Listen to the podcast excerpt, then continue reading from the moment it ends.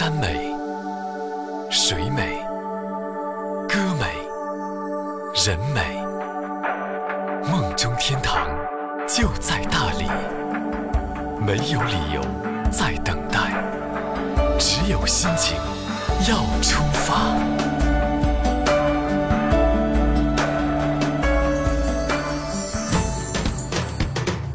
大理有条洋人街，微山小吃一条街，简称沙溪四灯街。接下来就赏风花雪月，接下来就住下来，住下来就静下来。嘘，快乐游四方，爱在大理好地方。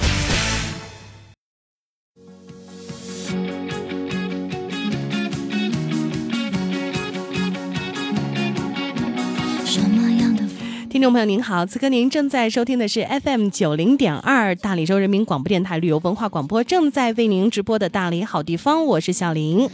每天呢，在节目当中呢，我们都会和大家聊一聊我们大理的好风光。那么当然了，欢迎大家参与到我们的节目当中，大家可以拨通我们的节目热线八八八七九零二以及八八七九呃八八八七九零二和八八九七九零二。快去向未来，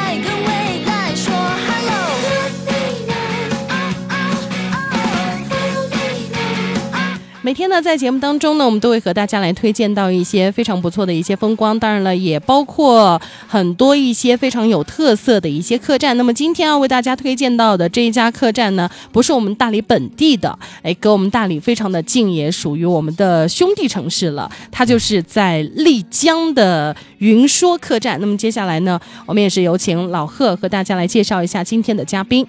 啊、h e l l o 大家好。今天我们其实很荣幸邀请到的是，就是我们丽江的朋友，因为我其实觉得我们那个客栈故事会的那个嘉宾朋友，我们会逐渐从云南来自于五湖四海，对，从云南走出云南，逐渐的，然后我们会在全国各地，然后甚至未来，我觉得其实我们可以把这个客栈这个词儿和民宿这个词儿来源地。啊、包括就是香港啊、台湾的朋友或者全世界的朋友，我们都可以邀请到我们大理来嗯分享一下大家的客栈的一个不一样的故事。所以，我们今天的第一位来自丽江的嘉宾就是云说行者之家的老板娘金姐。其实，在丽江啊很多人都叫你金姐，是吧？对对对，啊，其实丽江先介绍一下你们的你的客栈。啊，我们的客栈是在丽江的白沙古镇，呃，离雪山非常的近，呃，属于田园风的呃这么一个乡村。先从地方啊、对对，其实我我去过那个呃云说那边，我感觉就是，呃，因为我觉得好像是就是丽江古城给人的感觉是非常的古朴，但是那个白沙那边的话，会感觉真的是有那种，呃，我我觉得就是有点欧式的风格，就是坐在门口的话。呃，直接来一杯茶就能够看得到玉龙雪山的全貌，而且它的前面是所有的地方是全部都是呃空旷的，对对对，呃，还对面就是银龙雪山的山脉。啊、呃好像还全前面是全空的是吧？呃，基本上前面就是一些田园，会看到一些种植的庄稼呀，这些，呃，这些是我喜欢的地方。嗯，那其实呢，很多朋友呢，这个说到这个白沙古镇哈，那么大家说到丽江呢，肯定就是嗯、呃、大这个，理、大研，研 然后呢，最多就还有一个束河哈。对对。那对于白沙古镇呢，可能大家就稍微就是要陌生哎要陌陌生生一点点。那么白沙古镇呢，离这个丽江古城呢，大概就是十公里左右，也不是特别的远哈。对对对，嗯八到十公里。是，而且呢，束河要近很多。嗯，对。嗯然后呢，它和这个嗯北边呢就是玉龙雪山了。对对对，嗯，隔得非常的近。那么这个地方呢，它是作为穆氏土司家族的发源地。那穆氏家族呢，在白沙也是积累了非常非常的呃多的一些规划城镇的一些经验，也是世界文化遗产丽江古城的组成部分之一。对，那么当然了，可能就是有一些朋友呢，就是对这个白沙古镇并不是特别的啊了解哈。那么没有关系，如果去到丽江的话呢，可以去找一下 金姐，让金姐带大家去领略一下这个白沙古镇的魅力。没问题，嗯。那么白沙古镇和束河呢，相对这个丽江的这个大研古镇呢，它稍微要，呃，可能就是要更加对原始一些，然后安静一些。对，有些朋友友就觉得说，现在的大研古镇呢，好像就是觉得，哎呀，太热闹了对啊，就想找过度啊，就想找一个比较安静一点的地方。那么这个时候呢，束河可能就被大家就觉得说，哎，束河是另外的一片栖息地。对的，但是呢，现在呢还有一个白沙古镇，可能大家去的并不是特别多。那么下次呢就可以到白沙古镇去走一走。那么当然了，到了白沙古镇呢，千万别忘了呃再到云说客栈去走一走欢。迎大家。那云说客栈呢，其实呃说到底哈，小林没有去过，但是呢，刚才呢通过就是在网上的浏览，我看了一下这个云说客栈，它其实就像呃刚才金姐所说的，呃说到的一样，就是说，哎，我的这个装修呢，并不是说那种非常。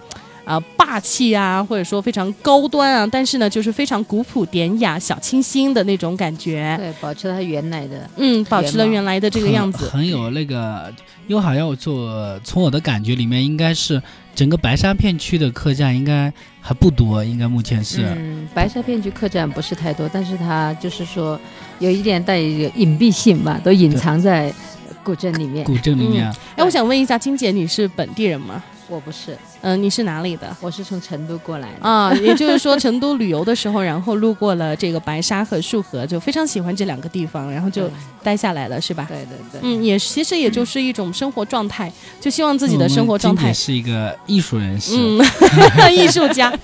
其实我发现，对我发现客栈老板和老板娘呢，就是呃艺术家居多哈，然后呢对就是嗯这个新闻从业人员。然后呢，就是比如说这个政，就是呃原来在政府上班的也比较多啊。高管哎，可能有。一点小文艺情怀吧。嗯，对，就是隐藏在内心深处的自己，然后突然就发现要活出自我，然后呢就走出来了。其实呃我们今年还是老师是吧？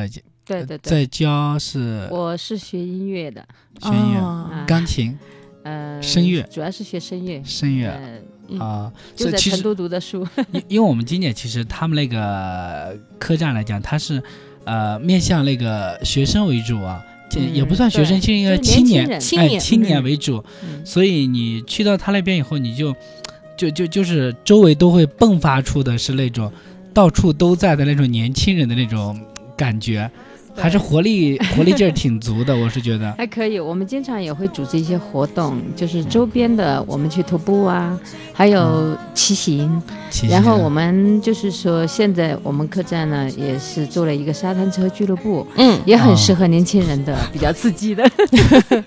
不是关键，像我们去还能玩不？那个可以可以没问题。老贺拥有永永远都有一颗十六岁的心。嗯，那么当然了，刚才呢，我在浏览这个网页的时候呢，突然看到就是咱们云说客栈呢有这样的一个房间哈，它是四个房呃四个床。四人间啊，对，对对四人间，然后呢，它的那个就是呃，它不像一般的高低床，而是刚好就是有一个隔断，然后呢，就是整一个房间它有多高，然后呢，就它的距离都有多高。我们都知道，其实很多的一些家庭，他出去其实是愿意住高低床的，是的，因为小朋友比较喜欢，或者年轻人他比较喜欢睡高低床。是但是高低床就是有的时候会给人一种压抑的感觉，对对因为它的那个就是空间比空间矮一些，然后呢，现在有了这样这样的一种感觉呢，感觉哎，好像就是把两个这个超级大的一个这个房间哈连连在一起，我觉得好可爱哦。而且呢，用布帘拉起来，如果是闺蜜出行的话，我觉得这样的房间真是超赞的。呃隐秘性比较强，私密性吧，啊！而且呢，躺在那个地方的四个人还可以一块聊聊天，是的，是嗯。的。呃，是不是呃，这个金姐曾经也是希望就是自己和闺蜜出行，然后也有这样的一个房间可以聊聊天。嗯对，因为设计这个房间的时候，当时，呃，很多人问我你是请人设计的吗？我说整个客栈其实没有请人设计，嗯，呃，都是按照自己的。一些就是说喜欢的一些东西，包括我们的这个房间的布帘，嗯就是这个布帘，就是我们上面印的是个云字，啊这是我们设计的一个我们这是去定做的吗？对，嗯，就是设计了我们的自己的准备做一个 logo 的这么一个，所以这个字是在字典里查不到的。自创。对，要想知要想知道呢，就是到我们客栈可以来欣赏。哎，对，好好去琢磨一下哈。是的，嗯，好好研究一下。其实我感觉我还是蛮喜欢的。还有一个房间，我觉得这个房间并不是特别大，它是一个斜屋顶，但在屋顶的这个位置呢，有一个天窗。对哎，我很喜欢这种感觉，斜屋顶带天窗，晚上可以看看星星星看看月亮。对对对，嗯，哎哎，我觉得完全满足了那种文艺范儿的那种小心结啊。嗯，可能就是这样吧。我刚才说的，我们都有一个文艺情节，小、嗯小浪漫的情节。对对对，我曾经记得有一个就是北京来的一对夫妇，他们是艺术家，嗯呃，画画的。呃，头天安排他们住了之后，第二天早上起来，很惊喜的告诉我，哇，就昨天晚上你猜我看到什么了？然后我说看到什么？因为我们已经非常非常习惯了。嗯，然后告诉我说，昨天晚上我们两个躺在床上，看见云在我们头顶飘过。这个是在城市里面，我们很难的感受哎呀，很难的，嗯，对，很难想象就会有这种感觉哈。。就算你住在顶楼，也不可能给你打一个天窗。嗯，嗯这个很难得，除非是比较有些专门的一种设计，比如说有一些呃个性化的呃酒店、别墅区啊或者是怎么样，可能他会设计这么一两个房间，嗯、来作为体验。但是那一种，说实话，就是一种。嗯、我们说的叫奢侈啊，对，嗯叫奢侈的享受。而在我们这个地方呢，你可以呃用非常非常经济实惠的付出，嗯而得到这一种高端的享享受。受。对对对，有这种感觉。其实我觉得我还是蛮喜欢这种小清新的文艺范儿的。嗯、看了一下金姐的这个房间的一些设计啊，或者说装修啊，其实我觉得整体上对于这个老宅子。嗯，可以算是一个老宅子了。对对对，这个老宅子呢，没有太大的一些改动，我觉得这也是非常淳朴的，而且非常本真的，也不想去破坏它。因为这些老宅子呢，其实它本身呢就是一些非常珍惜的一些东西了。可能现在就是你想去复原，或者说想呃去克隆这样的一个一个老宅子，好像太难了。对，嗯，就是现在客栈蛮多，但是有很多已经完全改变了它原来的结构。嗯。嗯，现在比如说在大理，其实我们大理整一片这个地区呢，它都是白族的建筑风格。对对而丽江那一片呢，其实它就是很淳朴的以前的那种，就是呃木头和这个土坯。对哎，可以用土坯来说吗？啊，是是木头和土坯的那种感觉，其实它有点像沙溪的那种。但是和沙溪的那种建筑风格又完全不同。沙溪的那种建筑风格呢，它又是当时的这个茶马古道当中，呃的那种，就是它有木头，有雕梁画栋的一些木雕，然后呢，它有土坯，但是呢，它还是大理的呃嗯这个是综个合了照壁式的那种房间哈。对，嗯，应该它是综合了呃丽江那边和大理的一些建筑风格，但是我觉得跟香格里拉的那些房子不一样，也有一点点像啊，我觉得。不不一样，不一样。但嗯我看香格里拉是属于藏式的吧？藏式的对对外石内木多一些，嗯啊对对它也。就是木头和土坯哎。其实丽江的建筑，呃，它有一点徽派的影子。啊，它的建筑就是说，白墙，然后呃线条，然后它就是整个建筑的有一些用的嘛，就是嗯因为有很多搞设计建筑设计的去到我那个地方，嗯他们会去采风，因为我们是本身我们一个青年客栈，但是我们是作为一个写生基地去打造它，嗯。所以我们会接待一些艺术团队。好，所以他们来的时候呢，他们会啊，你们这边整个周围的建筑风格也会跟我聊到，因为我不懂建筑，所以就都是从游客，所以在这个地方做客栈，蛮让我呃觉得收获满满的。对，就是说、嗯。我们会从游客那里收获很多很多我们以前不知道的。是，其实我很羡慕金姐的这种生活啊，就是当很多东西呢，青年才俊在一起。啊，对，其实呢，金姐那里呢，不仅仅是有一些年轻人哈，就像嗯刚才你说的一些艺术团队也会到，对对然后到了那个时候呢，当他们心目当中的，或者说他们的一些沉淀的一些东西，可能是我们永远就没有办法去触碰或者说去学习的，就没有时间呐、对那这个时，候呢，他们只要一说，因为他们是非常懂的，就像有的时候我们经常说，其实有一些会做西点的人，呃，如果说他真心想教你的话，他不会让你走歪路。对，哎，他会告诉你很精确，然后你一次是是就是会，然后他会把他学到的东西的一些浓缩点告诉你。其实我觉得做客栈好幸福，对 其实做客栈，我们有像个海绵一样，我们在吸了不同啊的东西。把自己吸得满满的。而且其实我觉得有时候会很有很重要的一些福利，比如说像。呃，很多年轻人，我觉得尤其可能呃金姐他们这儿遇到的可能偏多，就是其实很多学艺术的呀，或者说呃学一些很专业的东西的一些呃大学生，嗯。其实我们在跟他们沟通的时候来讲，其实他有时候会说漏嘴，啊，比如说其实是他们教授啊，或者说他们老师，其实那是交给他的看家本领，但他可能就直接告诉你，他一高兴的时候就说出来了。其实这个东西是这么做的，哎，其实我觉得没有老贺防备的。啊，对，没有防备。那个时候，因为当他玩的已经很开心了，他觉得嗯、你是我足够信任的人，然后一嗯高兴我就把哎这个我所学的这个精华告诉你了。嗯老贺其实就是这样的一个人，他就总是把别人就是呃最精华的一些全部吸收过去。擅长的时候，呃，特别开心的时候，把他想要不想表达，或者说他特别愿意分享的东西，但是他可能真的是无意的，就是你会把人引导到那个地方，我相对对对，信你。就像那首歌唱上，没有一点点防备就开始，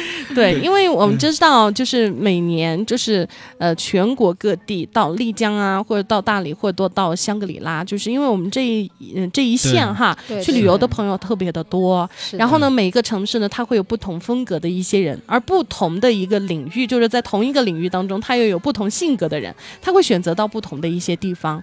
那么当然了，到金姐那边去的，可能就是这个年轻人呐、或者说这个文艺范儿啊文艺范儿啊，非常十足的人会更多一些。到老贺那里的呢，可能就是居家的要更多一些。对，嗯就是我这边呃比较适合过日子，对，拖家拖家带口的就比较喜欢老贺这种的，因为老贺一看起来特实诚，就像自己家里面的人一样直接 就是家里面大叔，对啊。对，邻家大叔 那可受小呃嗯那个小美女喜欢呢。啊。没有没有，其实呢，我觉得啊，客栈呢，它其实呃，我们都说客栈文化。我觉得就是，如果说对于我个人来说，我必须说这个客栈它有什么样什么样的一个文化，可能我就觉得我，呃呃，言辞可能就是，呃，好像就是。怎么，反正不不懂怎么去表达它，或者说就表达的不是那么的准确，对，但是呢我其实它里面有一个准确的很多不一形容样的对啊，嗯对，无法去形容它。但是呢，对客栈的那种喜欢，就无论是什么风格的，我觉得，呃，每个人他心目当中都有一把标尺。哎，那么就比如说，有人呢，他喜欢热闹的啊、对有人喜欢那种就是欧式的。或者说喜欢小清新的，或者喜欢喜欢安静的。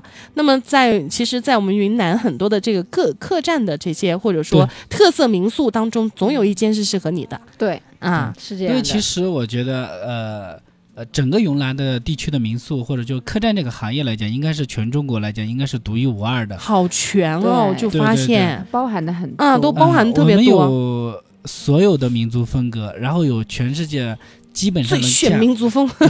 全世界各种民族的都有，包括地中海风格的，嗯哎，然后来讲欧式田园的、美式田园的也都有，包括现在来讲来讲，在那个大理，我其实也有一些类似于就是那个就是土耳其这种风格的，也开始有人在建筑了。未来我们应该会有请得到的。嗯嗯嗯，对，都有，就是说，因为嗯，国家旅游局曾经统计过，就是说我们大理这圈儿，其实从昆明、大理、丽江、泸沽湖、香格里拉这一圈儿来讲，就是叫一个泛香格里拉的一个环线来讲，这个线来讲的话，是中国十大黄金旅游线路的之首。嗯，这是中国最热的一条旅游黄金的一个线路，就是说它仅次，就是说还不是仅次于，应该是排名第一的。实际上，外国人到中国旅游的话，除了故故都旅游，就是什么北京、南京、西安、洛阳，这是一个黄金旅游线。然后其次下，其次实际上在那个山水游这块来讲，因为我曾经。你知道我跟我的朋友怎么介绍云南？嗯我说是云南是属于就是人家说是用一个哪本书上说过，说云南是属于是呃上帝用手捏过的地方，就是什么意思？就是说 在云南这么小的一块范围内，包含的太多了。哎，对，对就比如我们有海拔最高的这个呃，就是那个叫什么雪山，梅里雪山。是属于云南这边海拔最高的，但是同时来讲的话，从六七千的海拔一直到河口，它对对对是负海拔这样的一个地区。跨度然后来讲，很大的，就是这么小一小块地方，嗯对，嗯从六七千的海拔就瞬间这么多，对，我们在云南省内是随时有四季，嗯，对，随时有四季。啊，对，不要说云南省内，就是说下关这个区域，就是人家说十里不同天。对我们这个北区下雨了，南区可能还是大太阳。对我们，在前两天我们直播就这样经常会，这个样子，对对对，前两天我们直播，我们在外面都下成落汤鸡了。进来直播间的时候，然后来讲，我回到客栈的时候，人家说一滴雨也没下呀。是的我们在白沙、在束河会这样的，嗯束河已经那个街上的水都有呃几公分几公分的这种水啊，嗯要淌水走了。但是我们在我们的客栈，好像没有没有下雨，嗯对，就相隔就是不到两公里的。嗯可能我觉得这就是，呃可能这也是大理的和永兰这些地区的它的，就是吸引人的地方所在。变化嗯变化非常非常的快，并且这边的呃，我们还会经常看到彩虹，非啊常，漂对啊。，经常会看到彩虹，而且我就发现，就是雨季的时候呢，是随时都可以，就是哎什么哎那个那边又有彩虹啦，对呀、然后有朋友打电话都说哎呀有彩虹哎，哎然后呢开着车过去，哎那个彩虹还在，赶紧拍一个图片。我现在已经到了一个阶段，就是说我见到彩虹不拍照了，已经。以前是看到彩虹必拍，不是现在现在是双彩虹，我才去拍一下。对对对，有的时候就觉得说哎呀这个，彩虹，它对然后哎整个是圆的然。后拿出来拍一下，觉得哎呀这个取景不是哎手不给力，给力哎呀算了不拍了不拍了。这个很奢侈的啊。啊对。对对但是我就觉得偶尔发一下，就是有彩虹的那个，比如说双彩虹啊，嗯。就是有一些朋友，就是外地的一些朋友说我没有见过，是的，他说哎呦你们那边好高档啊，对我说哎呀没有关系，你打个飞机来，我说这几天估计还会有会好啊像，雨季对，经常会有雨哎，季它会经常有，下雨过后太阳一出来就会有彩虹。嗯，而且双彩虹，我觉得大理今年特别多，对，而且我觉得嗯像丽江，其实在玉龙雪山那边，稍微它因为山脚的不同地方下过雨以后，对，嗯因为我经常会有，最近我们就看到好几次了。对，每次我还要去 金姐他们那边，只要你坐下，其实发发呆的时候，就能够看到玉龙雪山的彩虹。对，嗯它啊下雨过后嘛，它因为就是我们那边就是像丽江哈，我们嗯处的那个地方跟大理这边，嗯，还是有一点区别，嗯就是它的呃海拔就包括云彩上面哈，就是我非常喜欢云。我们在大理说，我们说看日出在什么地方，看日落在什么地方，而在丽江呢，因为大理有一个很大的洱海的海域，嗯这个水域，而在丽江呢，是说我们名字叫海，但是它非常非常小。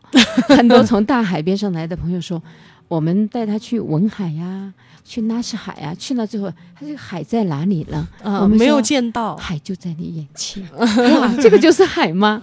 我说在我们在这边，这个就叫海。啊，哎稍微好像就是在海这一块来说呢，嗯。大理要比丽江要胜一点。对对对哦对，大理可能不仅仅是那个洱海大一些，其实西湖也挺大的，嗯，对，西湖非常非常非非常大也很漂亮。对。我去过，因为我其实我是一个呃旅行的人，嗯，非常非常女性。对呀、在呃，在丽江做客栈的老板娘呢，来大理的直播间和我们一块直播，就想这个老板娘腿该有多野呀、对对对，其实我觉得好像就是，其实每一个做客栈的，因为丽江呃，金姐其实到丽江的时间还是比较久一些了。我第一次到丽江是九八年，哦，好早哦。那个时候，呃，不要说白沙、束河都没有开发还发。没开发，对，嗯，哎，就是那个时候束河几乎是没有什么客栈，嗯只有一批我们说的那个年代的愤青，啊，就在那个地方。留在那个地方，嗯在那生活，在那画画，在那写诗。啊，就每天呢，就是哎呀，我这个创创作一个歌曲对啊，对对，或者是画个画什么的。音乐人呐、这些啊，嗯有几个留在那边的。嗯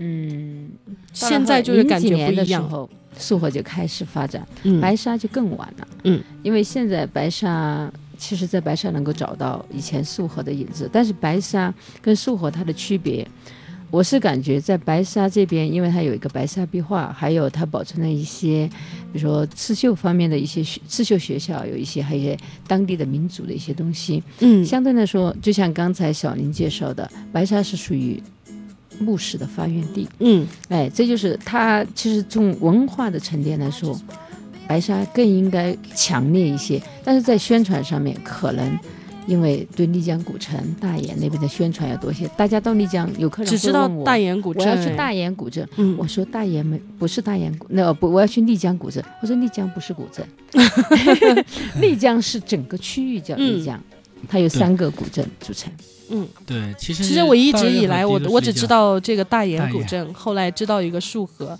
白沙呢听过，但是没去过。对，对。白沙现在去的徒步去的很很多，还有骑骑车骑车去的很多。嗯嗯，因为隔得不是特别远，它只有十公里左右。啊，所以嗯我们那个客栈正好在白沙和束河的，应该是在白沙的入口中间，。哎，对，哎，有很多人骑到那个地方，刚好有点累了，就会去坐一坐，然后会去喝喝。水，然后进到里面就发现，哇，里面还有可以住的吗？我们说可以，不光可以住，还可以吃。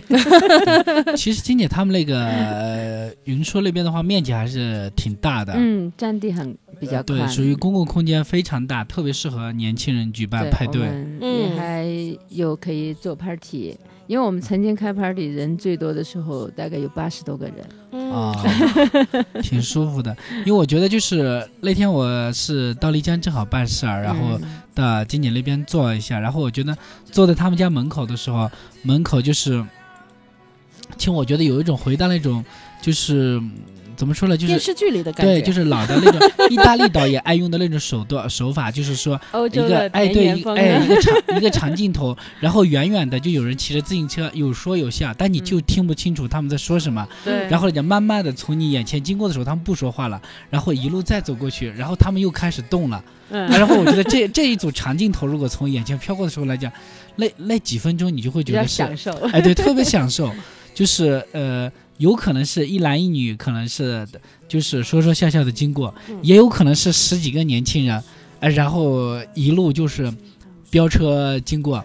前面的不不等后面的，后面的使劲儿在追，又喊又骂又打的。我们还有一个比较浪漫的事情，嗯现在给你们曝曝光。嗯 这个事情是从去年，嗯、我们店里面的来了一批年轻人住在我们店里面，嗯加上我们自己店里面的呃几个年轻人嘛，哈，嗯。呃，就有一天晚上，大家是说我们徒步吧，我们徒步出去，我们去看夜景，嗯。看丽江的夜景，好，啊，当时我们就带上，我也跟他们一起去了，呃，是往那个福果寺，知道丽江有个福果寺，听过啊，文海往这个方向走，大概走一个小时。好，在一个转弯大弯的地方，就能看到丽江的全景。好，我们的大概有十多二十个人吧，我们一路散步，说说笑笑。在这个时候，其实给我的感觉是什么？我回到很小很小的时候，我只有几岁的时候，那个时候会跟着一帮大哥哥大姐姐，在晚上的时候，呃，因为那个时候我爸爸妈妈是教书，嗯，我们是在一个镇上，我们那个时候看电影会从这个地方赶到那个地方，好，在那些大哥哥大姐姐的带领下，在晚上踏着月光，然后出去，好，那个时候一下让我回到了童年，呃，感觉非常非常的呃好。嗯呃，跟我们一起去的其实不光是年轻人，其中也有四五十岁的，最后他们在这个中间也找回了自己小时候的感觉。嗯，所以我说，我们那个地方是一个让人能够回到童年的地方。哎，对，其实呢，我觉得美 说的时候感觉 更更美了。啊、对，好美啊！其实呢，我觉得像这样的一些古镇呢，或者说一些就是嗯没有被开发过的地方，其实，在丽江或者说在大理，其实都有。对，嗯，而且呢，在大理，其实我我去过一些很多的一些，就是每个县它其实都有一些，因为我们茶马古道嘛，对，茶马古道的那一条街，它有很多这样的类似于这样的一些。呃，老的一些建筑，或者说老的这样的一些古街道，我觉得每当走在那个时候，特别是夕阳西下的时候，那种哎，那个光打在那那种路上，那种感觉真的是超棒。对，我们其实现在很多的一些古镇呢，它都是那种就是，呃，铺了一些什么石石台阶啊等等哈。嗯。那么像以前老的茶马古道当中，就是连马蹄印啊等等都有的那种都会有的磨得很平、嗯很光滑的那种路，对对。对，那种感觉就是在午后的时候，那个感觉是超棒的。比如，说我们这个祥云的云南驿，嗯然后呢还有这个就是嗯、漾濞县的那个老街，那那应该是嗯叫上街还是应该叫上街上街啊？，对。嗯，上街清真清真寺后面的那条街，嗯它那儿还有一个桥，好像是叫云龙桥还是什么桥，我感觉就是。当你走在那样的路上的时候，哎呀，感觉真的是超棒啊！还有就是在我们大理，就是就是古城周边，其实它有很多的一些老小村子，西哎，老宅子，可能现在就住的人特别的少。但是你当你走进去的时候，就是特别是午后那个时候，哎呀，那种感觉真的是，啊、不好说。我上次去喜洲，我就是去的他那个老街那边，没有、嗯没有去到新的这边。我觉得老街那边有几个宅子，嗯让人感觉非常不错。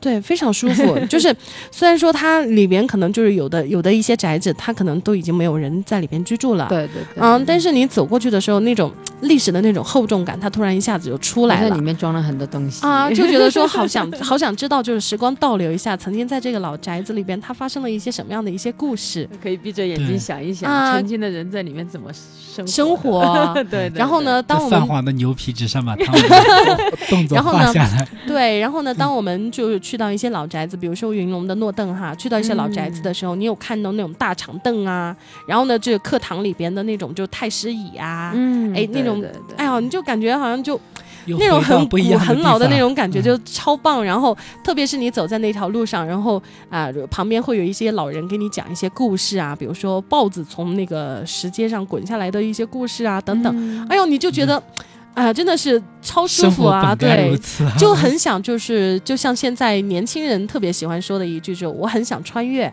就穿越回到那个年代啊，对，因为现在呃社会的发展让大家心里很累，嗯，压力特别大哈浮，躁，嗯，所以看到这种的时候，他的心情自然的他就感到静下来一点，什么都可以不想，因为在丽江大理带给人的感觉就是，我在这儿待着的时候，我什么都可以不想。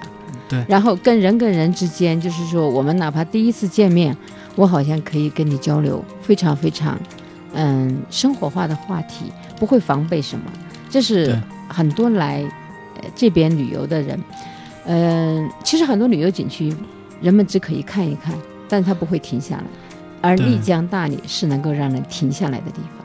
对，我觉得好像这个这个，我觉得确实是让很多人确实能，呃，停到让他自己去反思的程度。嗯，就有有有朋友会跟我说说，哎，你看，那个我手机虽然还带着，虽然他觉得自己是个手机控，虽然可能离不开了手机，但是来讲，他说，当他比如说在嗯成都的朋友，他说手机在成都他带在身边，然后来讲他周末去玩，但他依然觉得跟这个城市是衔接在一起的，就是那种扑面而来的气息，他说是那种霓虹灯的闪烁。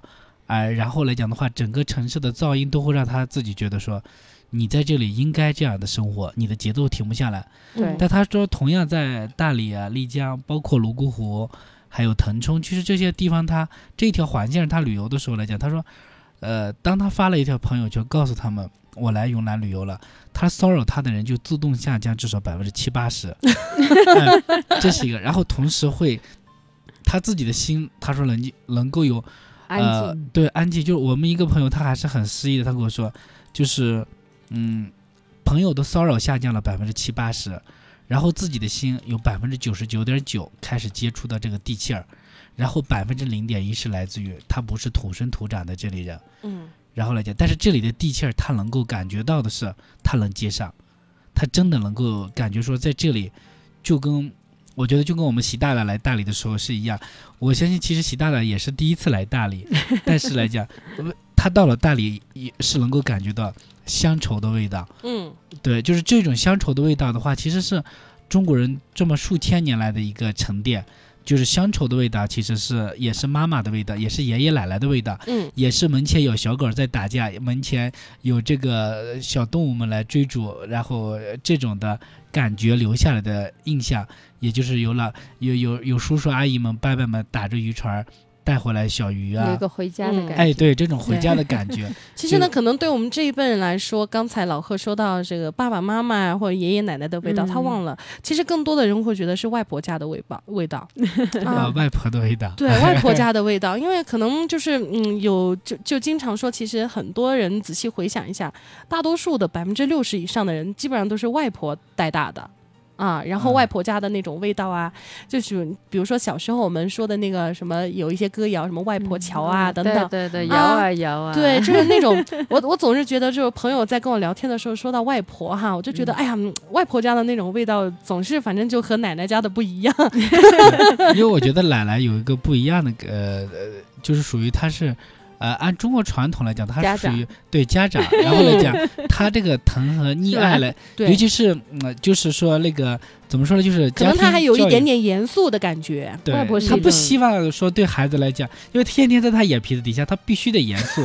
但是外婆的话，好不容易，对啊，好不容易来了，就是不好好我就该把什么好的都给你。对呀，对。吃的呀，用的呀，对对这些都要都要全部就是掏出来，就那种嗯感觉。对。对对像我外婆，我记得那时候小时候跟我们都说，像我我妈跟我们说，就是我们到了我外婆家，就是呃，按我们那边的说法，就是油缸倒了我们都不用扶的，就说是呃，我我外婆都会先看我们，不会看油缸的，嗯。就是就这个在农村来讲的话，就是因为油它倒下就会很慢才倒完嘛，嗯，就是说意思就是把你们看得太重了，就是就是有比油我们如果在还重要。对，有我们要是跟外婆在一起玩，油高倒了，我外婆都不扶一下的。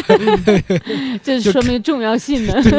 对，所以说呢，呃，有有一段时间就是在网上，不是我我有看过浏览过一些网页，就是叫什么外婆家呀等等，嗯类似于这样的一些客栈呐、或者说对，包括一些餐餐餐馆哈，我觉得评价都主对它的评价都非常的高。就叫外婆外婆的味道，是吧？有这个外外婆家家好像是叫外婆的味道，这个也有，嗯。是嗯，餐馆，嗯，对，餐餐馆，对对对餐嗯。餐饮，嗯。对，嗯，但是好像有有一个客栈，原来我看过，就是叫外婆家还是还是什么的，类似于这样的。嗯。就进去之后，那种它的它那种古色古香，而且它它的这个我我见过的是它的床品啊。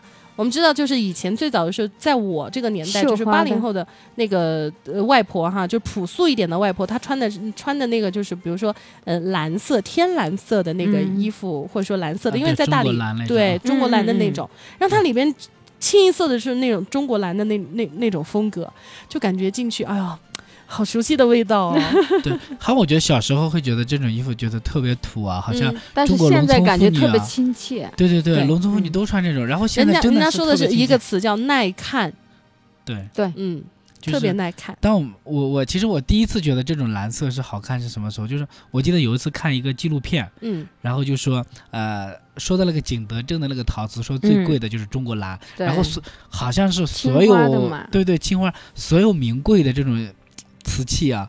其实名贵的都要有中国蓝，好像其他 其实五颜六色的都不值钱，只有中国蓝的特别值钱。嗯，所以我当时就觉得，哦，原来这种在我们生活中间最常见的这种蓝色，当它在瓷器中间出现的时候，就那一点点的中国蓝就会显得特别漂亮。对，然后包括就是包括嗯。女生用的这个首饰，嗯。呃，我们看那种我们打个对，我们打个比方，嗯就用嗯。景泰蓝来说。嗯嗯。景泰蓝它出过很多的一些品种，包括这个有后来的那个粉色啊等等，嗯嗯。什么奥运的什么纪念啊，但是最最贵的，还或者说最最最最经典的、最最好看的，还是原来的那个蓝。对，嗯，所以，好像就是几千年还是中国人的审美还是改变不了。嗯，欧美怎么给你洗了，卡地亚告诉你什么最好，我觉得还还是那个。是就像就沉得住，对，就像我去其他地方那么多年，然后我依然觉得还是我们家大理美。对呀、是，其实无论嗯到了什么地方，其实每一个人心目当中，其实他都有刚才我们说的有一个标杆，有一个标尺。很多年轻人都觉得说，外面的世界真的是非常的繁华，然后能够学到的东西也非常的多。但是像我这样的人，我就觉得，嗯，可能大理这个地方，可能，嗯、冥冥之中，可能我几生几世。都是大理人，然后我就离不开这个地方。我觉得每到其他的一些城市，我觉就会得以后该叫你是大理的女儿。啊，到了其他的城市，可能会有水土不服呀，或者说待不住啊，气候不习惯啊等等。但是我觉得在大理，什么样的天气、什么样的气候，我都觉得是好的。就包括太阳太辣的时候，把我皮肤啊，或者是晒得脱皮，我也觉得大理好。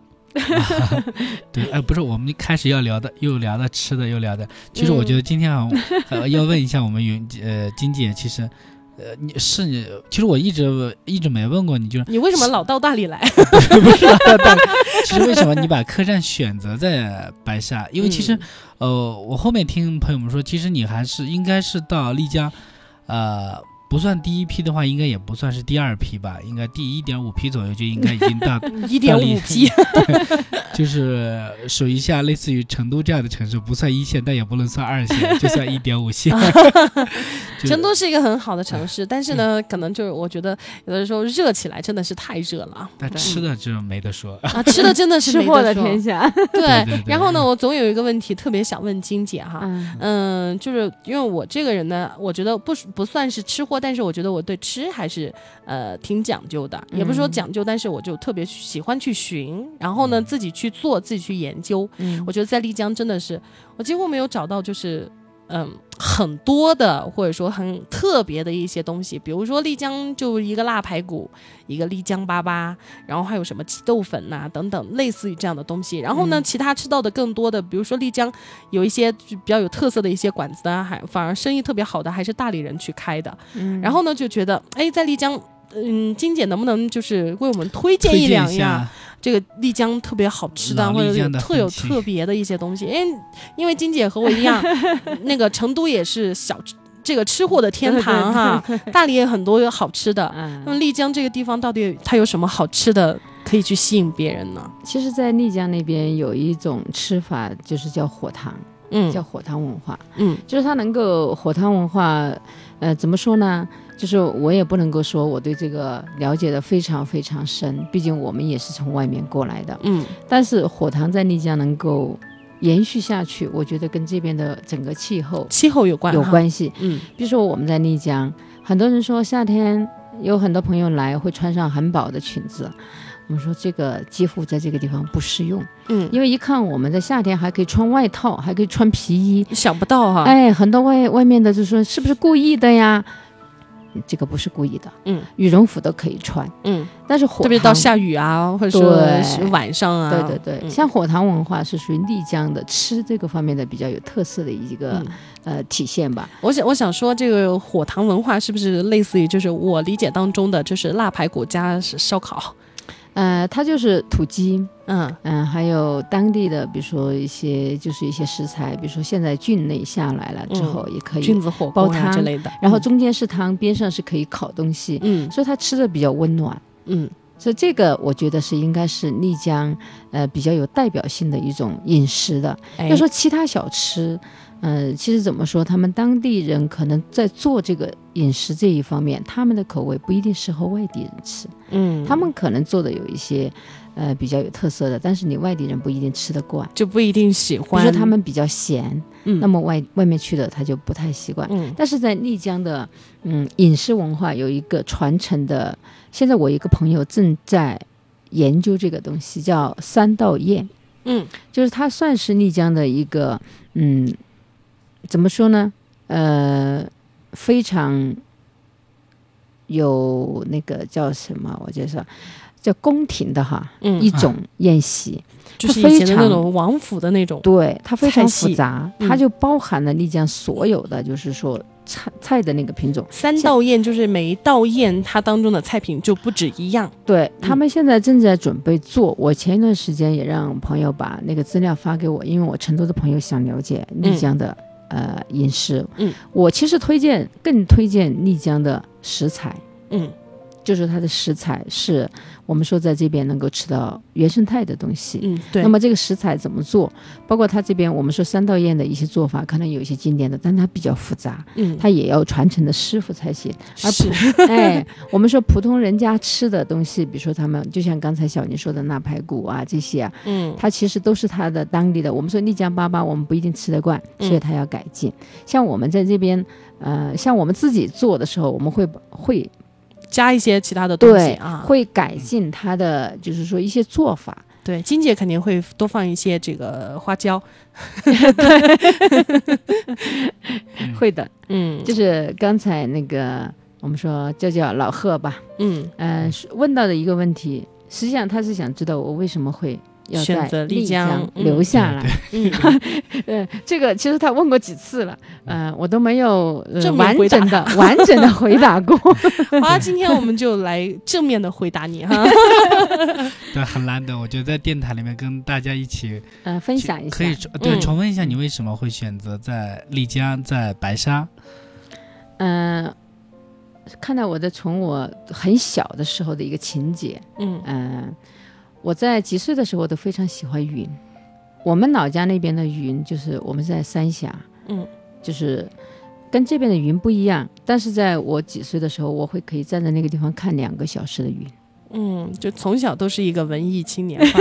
嗯叫文艺呃小孩长、呃现在长大了，嗯 到了丽江之后呢，留下来最开始也是先在束河那边，就是说大概待了两年的时间。我现在选的那个地方是我们出来玩经常会走过那一条路。我现在认为，从我们门口走过的那条路看云龙雪山是最漂亮的。嗯，因为我曾经在那条路上拍过很多云龙雪山的非常漂亮的照片。呃，像昨天跟那个跟你们看的这个呃照片，我现在手机里面有小林，我想给你欣赏一下。好啊。呃，这就是有一次我在早上，因为我们看有些东西毕竟是要有一定的呃条件，嗯如果想睡懒觉，你是看不见的。对对对，像我看到这个景色的时候，是在早上的六点过十分的时候。嗯这一组照片你可以往那边翻，嗯是玉龙雪山，我们叫它日照金山也好，或者是一种呃什么也好，呃，反正我在那一刻我看见了。自从我来到丽江定居之后呢，我几乎嗯、最开始的接近一年吧，每天早上我就会起来拍云，并且我都会发到我的朋友圈里面。做你嗯朋友圈里的朋友好幸福啊，都不用起那么早，也可以看那么多的美景了。呃，奉献嘛。嗯 好，所以当时在选那个地方的时候呢，嗯，我就选择了这个这条路上的一个一栋老房子。嗯，是。其实呢，我觉得就是这种美景，其实我能够理解哈，因为我们嗯大理的云其实它也是变化多端的。对我曾经拍过大理的那个苍山的日落和日出。对，所以说呢，因为呃，丽江和大理的这一线其实都非常像哈，对。因为我们都有一座山。那么大理理和丽江唯一的不一样的地方就是丽江的它的海小，我们这个海好大。但是丽江的嗯。是有一个一个的小小海组成的，也非常漂亮。嗯。就是透过他们不同的地方，我们拍出来的不同的角度，所以很多人会说：“哎，你的会看到我的朋友圈，会看到我发的照片，说哇太漂亮了。”不过嗯我会、我会很实在的告诉他们，这些景色我们要机缘巧合才能看得见，嗯，要不然他们会觉得我忽悠他们。那我们为什么没看到你看到的那么漂亮？是不是啊？嗯，我们到大理丽江会一路过来。他说，包括去香格里拉，记得那个独克宗古城当时被火烧的时候，嗯其实很多人会改变他的行程。他说，我我我整个暑假或者说夏季我来的时候来讲，大理丽江或者说西呃那个香格里拉对他来讲是一一条线儿。对，他会觉得说，哎，我十天或八天的假期，我不可能说，哎，只在一个地方待很多。是对，就是中国人这种连线旅游的，所以为什么我觉得我，比如我们现在去网上看了一个我觉得我们这个环线真的是很超好。超级哎，对，嗯一个小环线，而且从低海拔的，你像大理海拔最低，嗯。丽江海拔中等一些，香格里拉再高一些，高一点，对三千多。然后说这种呃循序渐进对，哈哎，步步梯高的这种感觉，对对对你不是直接就坐一个飞机，然后到最高海拔，然后一下一下飞机，哦，不行不行，高原反应，以后不来云南了。有这个问啊，题，对，可能有有也有一些这样的。个缓解的过程。对，对。所以说呢你在丽江玩两天喝喝喝啤酒，然后来讲跟喝朋友 啤们再 骑骑自行车，然后哎这个心肺功能练的差不多，然后就嗯可以去香格里拉。是的，哎，香格里拉练习两天就可以去稻城亚丁，对稻城亚丁练习两天就可以去拉萨了。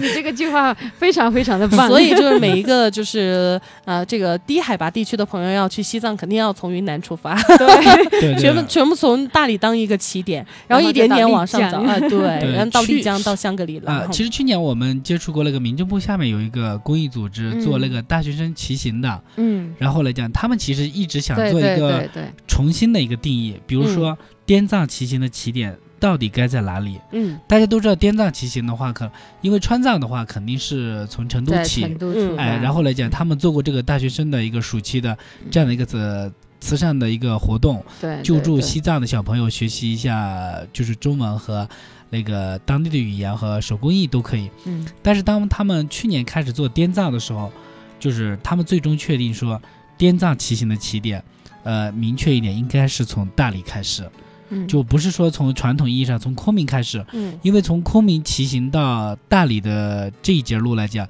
它在意义不大。哎，对，意义上就是难度不大，但是它嗯公里数还不少，对。对对，啊。拉的里程很，长，里程很长，但它景观的特殊性上并不强。其实，呃，我记得上次他们设计过，从大理骑行到拉萨二十一天，嗯。然后其实每天的骑行公里数的话是，呃，六十到九十公里，对。就最长一天九十公里，嗯就是正常的学生都能接受。嗯。从大理如果出发，第一天其实就到沙溪附近，对。从沙溪到丽江，然后呃沙溪还不到丽江，嗯。先到虎跳峡，虎跳峡再到丽江，嗯，这么一天一点儿一点儿走。对然后我觉其实一得整个路上他看到的他可以风景还是看到就是哎很多，就是说，呃，景色呀、人文呐。嗯。对对对，因为会非常从昆明过来这一段长段，你它其实很长中间要做什么？嗯，对，而且除了很骑还是骑。而且很多人会不小心会上到高速公路，然后会成为交通隐患。啊，对对对对因为它的这个路程非常的长，而且呢，它的一些老路其实呃，基本上这个路况会对路更差况会嗯更差一对些。对对嗯是的。嗯，因为上次我们因为我们有一个写骑那个电单车的一个机车少年，然后来讲他要去你吓到我了！一开始说电单车，我说他不会该是骑着电单车去的西藏吧？对，因为一个机车少年，他从昆明说要去丽江，然后从我们家那住几天，然后来讲，呃，当我问他从昆明怎么来的时候来讲，他说他一路走的高速公路。我说那你怎么给钱的？他说不用给钱，人家撵我就下来，在下一个出口入口再上去。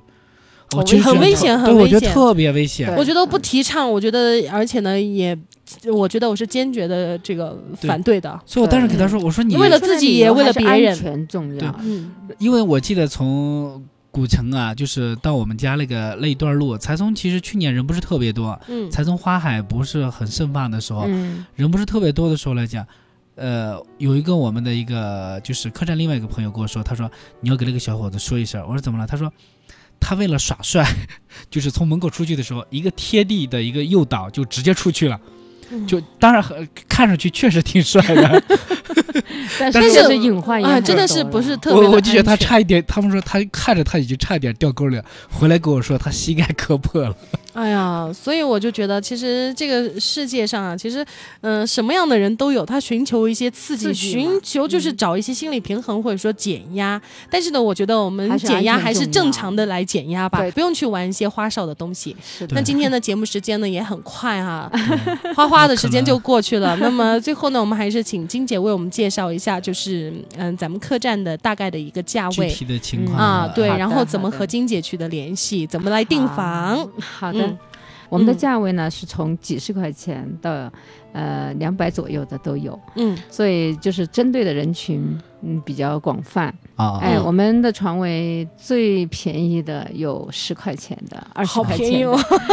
那个呢是我们以前是提供沙发客呀，或者是说对于一些骑行爱好者啊，嗯，还有一些背包客，呃，现在的这个季节的定价是在二十块。嗯好，那我们的还有就是说八人间、四人间、家庭房、大床房和标间。嗯呃，像这种床位房呢，分成就是四十的五十，呃，分人多和人少。嗯好，就是这么一个价位。哦那我们的大床房呢，就是在呃一百多、一百六十多到一百九十多，接近两百的也有。